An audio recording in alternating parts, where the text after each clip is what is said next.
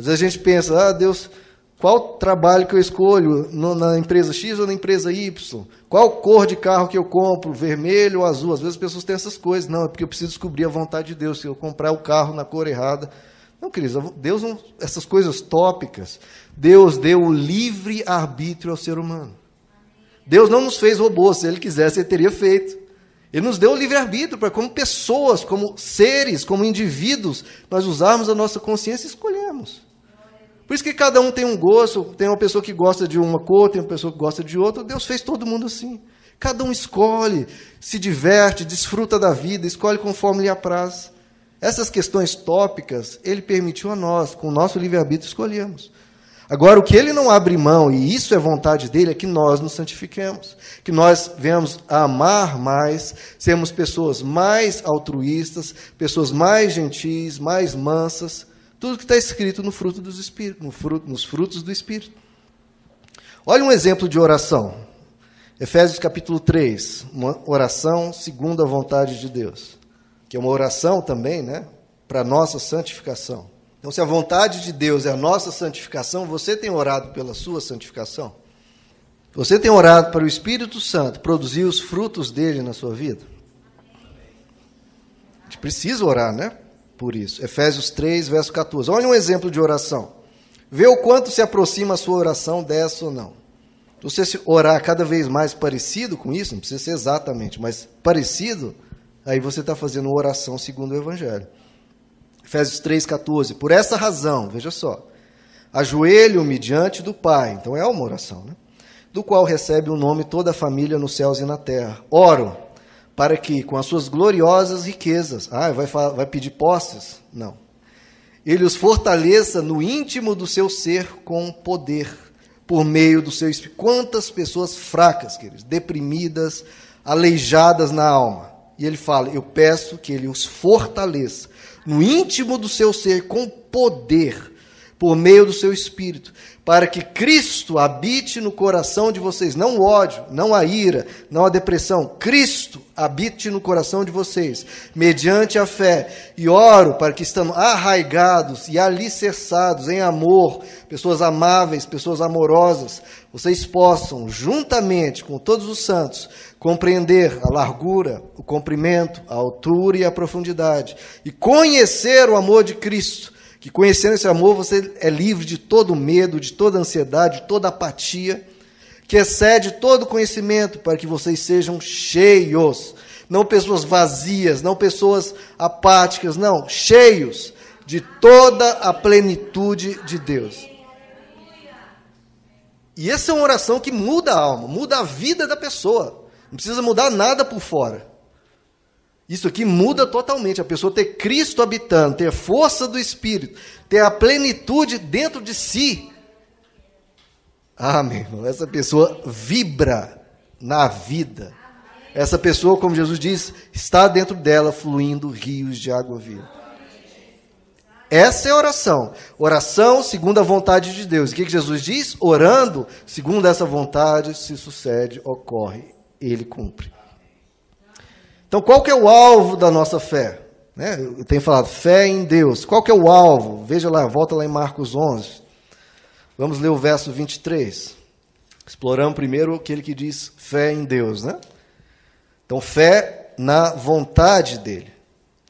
Marcos 11. Primeira coisa que nós aprendemos, fé na vontade dele, que é a nossa santificação, o nosso crescimento e pedindo que ele realize os bons propósitos dele em nós.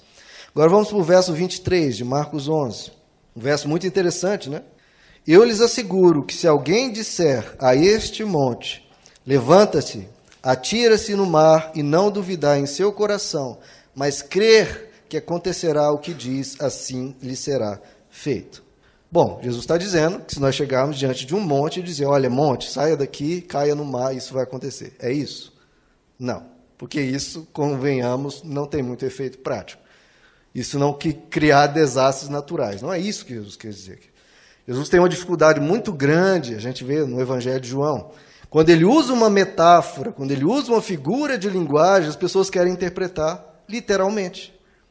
Em João capítulo 3, Jesus chega para Nicodemos e diz: Nicodemos, é necessário você nascer de novo. O que, que ele diz? Interpreta literalmente. Precisa nascer de novo. Mas Jesus, como é que eu vou entrar na barriga da minha mãe? Não, não tem jeito. Quando ele chega para Samaritano, no capítulo seguinte, João capítulo 4, Jesus diz: Eu tenho uma água para te oferecer que quem beber dela jamais terá sede. E o que, que ela interpreta? Literalmente. Então, mas como é que você vai pegar água aqui do poço? Você não tem um balde. Em João capítulo 6, Jesus diz: Quem comer da minha carne, beber do meu sangue, terá a vida eterna. E as pessoas ficam escandalizadas. As pessoas, Jesus quer que a gente se torne canibal e come, coma a carne dele, beba o sangue dele num ritual macabro. Não, ele não está falando literalmente. Quando Jesus diz até para os discípulos, e fala, cuidado com o fermento dos fariseus. Ele fala, mas como é que a gente vai fazer pão? Jesus está preocupado com qual fermento que a gente utiliza. Jesus, meu Deus, eu acabei de multiplicar pão para 5 mil pessoas. Vocês acham que eu estou falando de pão? Não, eu estou falando do fermento dos fariseus, é o ensino dos fariseus. Tenham cuidado com o ensino torto deles. Então Jesus às vezes usa metáforas e as pessoas querem interpretar literalmente. Jesus está usando uma metáfora aqui. Não é para a gente sair pegando montanha e cada um ficar jogando montanha de um lado para o outro. Isso seria ridículo, né, querido? Isso não é o propósito do Evangelho. Isso, inclusive, era uma linguagem comum na época dos judeus. Eles chamavam os sábios da época. Então, quando Jesus falou para eles, todo mundo entendeu. Era uma linguagem comum chamar os sábios, os rabinos ilustres, de os removedores de montanhas. Por quê? Porque com a sabedoria deles, eles aconselhavam pessoas a resolver problemas. As pessoas resolviam aquele problema, removiam aquela questão difícil. E as pessoas, nossa, ele removeu uma montanha. Que era algo colossal na vida da pessoa. Então, o que Jesus está dizendo? Que a verdadeira fé, ela nos conduz e é capaz de remover todo obstáculo, todo problema, toda dificuldade. Isso foi importantíssimo, porque os discípulos, obviamente, enfrentaram inúmeros percalços no início da pregação do Evangelho. Então Jesus deixou bem claro: não temam. Qualquer montanha que aparecer na frente de vocês, qualquer obstáculo intransponível à expansão do reino, à pregação do Evangelho, creiam que isso não, ser, não poderá deter vocês. Qualquer obstáculo físico, qualquer obstáculo das trevas, nada nem ninguém pode impedir a pregação do Evangelho. Então a fé do Evangelho quer que a gente aprenda a remover todo obstáculo, toda dificuldade, qualquer que você tenha. Não pense em montanhas lá fora, pensa nas montanhas que estão na tua alma. Qualquer montanha que você esteja enfrentando, na alma, no espírito, você pode, pela fé, remover. Montanha de culpa, montanha de medo, montanha de uma personalidade difícil, montanha de arrogância, de pecado, tudo isso que as pessoas dizem, não, eu nasci assim, vou morrer assim. Essa montanha, Jesus está dizendo, pode ser removido pela fé. Se você for uma pessoa grosseira, se for uma pessoa fria, se for uma pessoa o que for, que pelas suas forças você diz, não tem como remover essa montanha. Jesus diz, tem, pela fé no Evangelho. Viva o Evangelho, pratique o Evangelho, que você pode ser transformado. Essa montanha vai vir abaixo. Basta crer. Então, quais são os alvos dessa fé? Nós já começamos a falar quais são as montanhas aqui, né? Quais são os alvos dessa fé? Vamos ver. Em Mateus capítulo 17, Jesus vai falar exatamente sobre isso, sobre montanhas. Ele vai falar: se você pegar esse monte e dizer vá para lá, ele vai. Qual era o contexto? Quando ele cita de novo essa expressão de pegar a montanha e jogar de um lado para o outro. Anteriormente, os discípulos tinham enfrentado um caso de, de uma pessoa que estava possessa de um demônio.